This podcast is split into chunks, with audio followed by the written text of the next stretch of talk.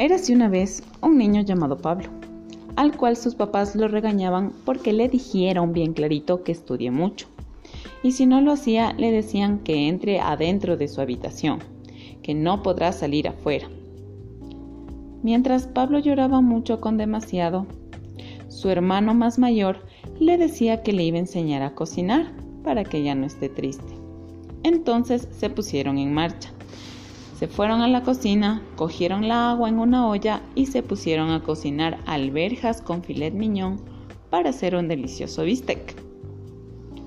Solo que la llama de la cocina estaba muy alta y Pablo le dijo a su hermano más mayor, ojalá no haya problema y no se queme la comida. Pero al final sí salió buena y estuvo muy rica, porque Pablo dijo, el bistec está buenísimo.